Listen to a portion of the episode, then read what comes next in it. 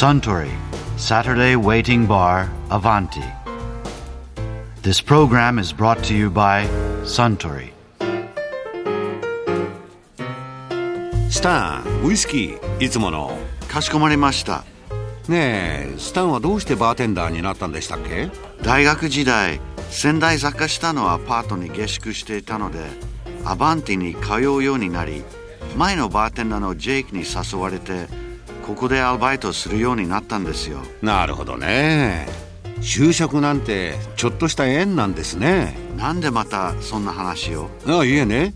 正月早々うちの学生たちが就職活動で大変そうなんですよ。もうそういう季節ですかね。うん。あ就職活動といえば以前カウンターの向こうの席で就職コンサルタントの福島直樹さんがこんなお話をされていましたよ面接とかで学生時代に打ち込んだことは何ですかってそういう質問あるじゃないですか。あよくありますね。でその打ち込んだことはう何ですかっていう質問に対して学生がいろいろ答えていくわけだけどこの答え方でまあ賢いかアホかってことが結構見えるわけですよえそれだけで分かっちゃいます、うん。ある程度。ある程度ね。ある程度ですけどね。例えば以前僕が見てた学生でちょっととんでもない人がいたんでちょっっとそういうところからちょっと話をしたいんですけど。多いですねとんでもない人ね。大体学生君のねあの2割ぐらいはとんでもないんで。あのやっぱあの例えば面接でこう集団面接ってあるじゃないですか。やりました。でしょ？えあれなんか嫌でしょ？緊張しますね最後の方が不利な感じがする、あーまあそこら辺はね実はあんま関係ないんですけど関係ないですか？うん、関係ないんですけど集団面接はねちょっと個人面接と違って一つだけちょっと気にしなきゃいけないところがありましてね。うん。それ何かっていうとうん。隣に学生がいてその人喋ってるでしょ、はい。でその時にその人の話をちゃんと聞いてなきゃいけないんですよ、聞いてた聞いてたちゃんと、うん、でたまにうなずいたりして、はい、で聞かないで遠くを見てねうん、あれなんかあの件どうなったっけ？とかあれ合コンどうだったかな？とかそういう余計なことを考えてると そう。するとそれが結局面接官からするとあこいつ人の話聞いてないな、っうん、てことは協調性がないやつだ。ということで非常に印象が悪いんですよ。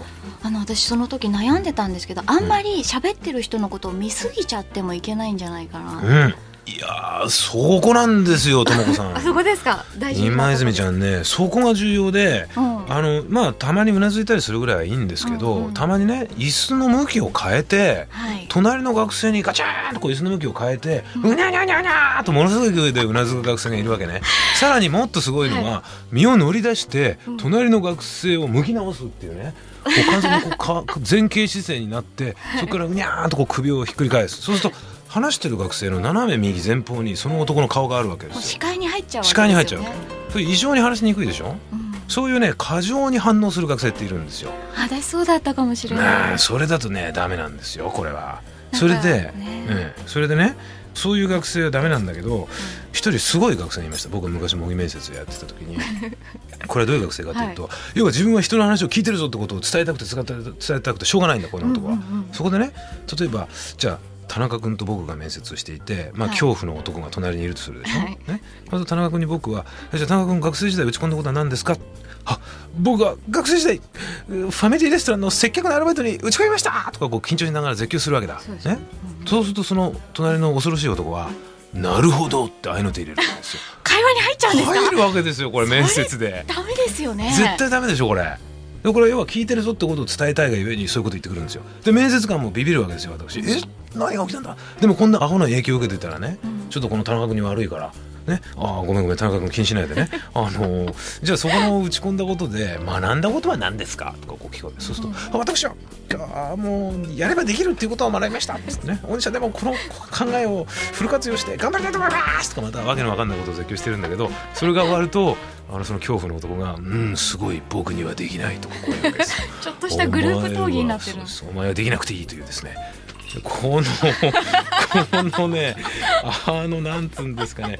これもねまさにねこれ何がダメかっていうとはい。あのね結局相手に対する想像力が働いてないってことなんですよ。自分がこの謎の合いの手を入れることによって、ね、面接官が違和感を感じる。喋ってる田中君に迷惑がかかる。うん。ってことが想像できないわけだ。え、ね。それは空気が読めない。そういうことですよ。空気っていうのは空気を読むっていうのは想像力の問題ですから。こうコミュニケーションをする分かりやすい話をするっていうのはその前提に相手に対する想像力が働いてるかどうかってことがこれ極めて重要なんですよね。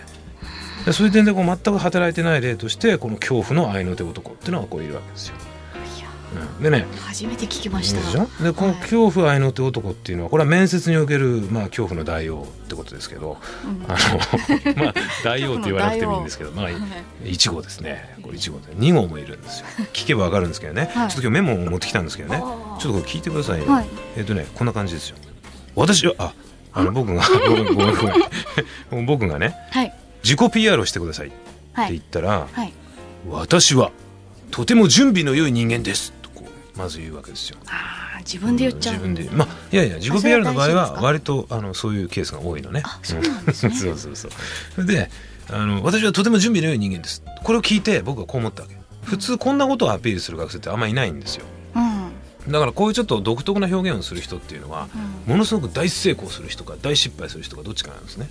で見事にこれ大失敗だったんだけど。そっちだったんですね、うん。私はとても準備の良い人間です。はい何が必要かを常に考えて注意深く用意をしています。よって私のカバンは常に膨らんでいます。これは見事にずれてますね。準備がいい、ね、注意深く考えている。だからカバンが膨らんでいる。見事にこうポイントがずれてるでしょ？ええこれもう思いませんよね。ですよね。見事にこう破壊されてますね。でそれですごいんで僕は「ちょっと待ってくれちょっと待ってくれ。あの凄まじいからちょっとメモを取らせてくれ」と。これはすごいと思って。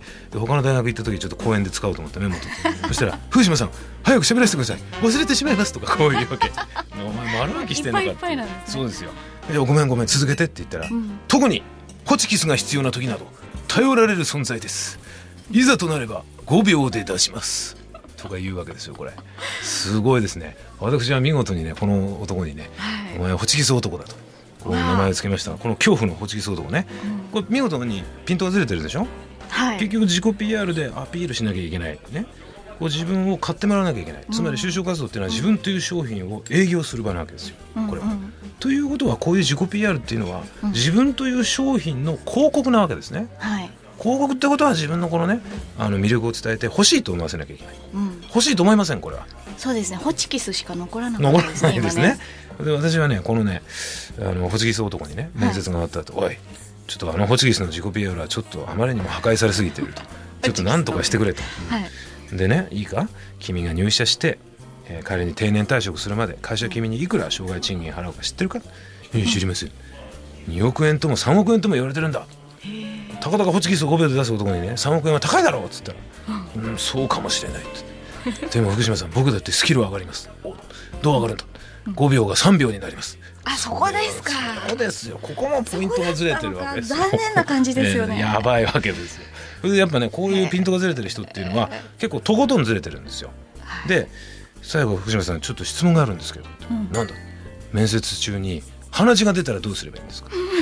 鼻血が出たら拭くだろうということですよ。はい。ティッシュで拭けでも福島さんティッシュで拭いてもそれでも出てきたらどんどんどんどん出てきたらどうするんですか？ティッシュを詰め込めとか。まあ本音ではねホチキスで止めとけとか言いたかったんだけどさすがにそれそういうわけにもいかないんでティッシュを詰めてそれが赤くなってそれでも止まらなかったらどうする？詰め替えて詰め替えて。面接っていうのはちょっとした間違いっていうのは、あんまりそのマイナスにならないんですよ。まあ鼻血は間違いじゃないですもんね。鼻血なんてねむしろ逆に「ああ鼻血の田中君ね」とかいいですよアピールとアピールとか印象残りますよこれ。残りますね。あと実際面接ってあのノックして入って喋ってお辞儀してとかね。で出てくるでしょ。で出ていく時にノックしてた学生がいたんですよ。出ていく時にコンコンコンとか言って なんか面接官もなんか「ええー!」みたいな。大爆笑。でその女子学生も「あすいません」とかっつって笑ってて。泣いて出たそうですよ素晴らしい、えー。でもそこで受かったわけじゃないです違いますね。さすが今泉さん分かってらっしゃる。よかった。ともこちゃん。ナイス。そこがポイントじゃないんですけどね。ただなんかそういうちょっとした間違いっていうのはいいんですよ、うんで重要なのはそういうちょっとした間違いはどうでもよくてどういう目的で質問してるのかっていうね、どういう意図で質問してるのかそこをこうあの分かった上で話をしていくっていうのがこれはあの分かりやすい話をする、まあ、うん。ポイントっていう感じじゃないですかね。まあ、ダメな例としてはこれっていうチキス男いろんな学生さんいらっしゃるんですね福島さんの周りにいやもうねあの学生っていうのは本当にね素晴らしいですねいろんなネタを提供してくれますここでいろんなネタを仕入れて私は合コンに行くとあいうことですねもうそうするとモテモテ、いやそれはなかなか難しいですけどねまああの合コンはね夜の合同企業説明会みたいなもんですからいろんな会社がやってくるって今日はどんな会社が来るのかなみたいな、今日はエアラインエアライン系？うわーあー地に足がついてないぞみたいなね。本当に地に足がついてなかったりとかねそんなケース多いですけど、えーもうなんか今日はミラノでお買い物がどうのこうのとかなんかそんな話ばっかりでね。そうなんですよ。夜の合同企業説明会でしょ、うん。でその後こう面接が始まるわけでしょ？うん。ね、個人面接ですよ。最初のデート。個人面接ですよ。一対一次面接。それでまたメールで。そうそう。そう捉えてるとかまあまあね、うん。それで二次面接ね。大体三次面接が最終面接じゃないですかでここで内定をください!とかって言うわけですよ、うん。そうすると女の子が「いいです」とか「ダメだ!」とかってことになるわけですよ。でそこで大体3時なんですね、な僕のセオリーではあの3回目のデートでうん、はっきりとした意思表示をしないと会社が嫌がるんですよ。女性がね。会社っていうか女性が嫌がる。会社なるほど、でそこで「お願いします」っていうかもう内定自体っていうかもう受けるのやめるかっていう。そういうことですね。それで内定が成立する場合もあるわけですようんうん。結婚となると入社。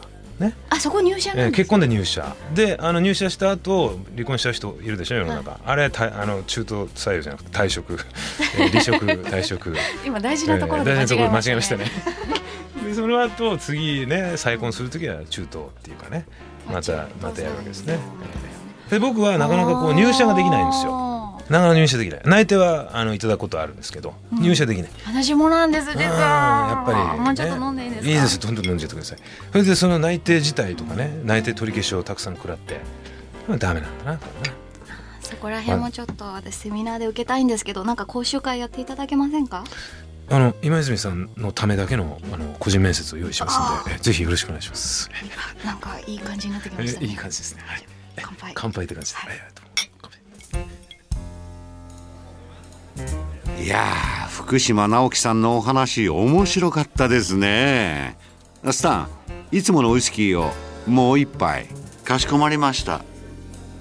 ところで私と一緒にもっと聞き耳を立ててみたい方は毎週土曜日の夕方お近くの FM 局で放送のサントリーサタデーウェイティングバーにいらっしゃいませんか？面白い話が盗み聞きできますよ。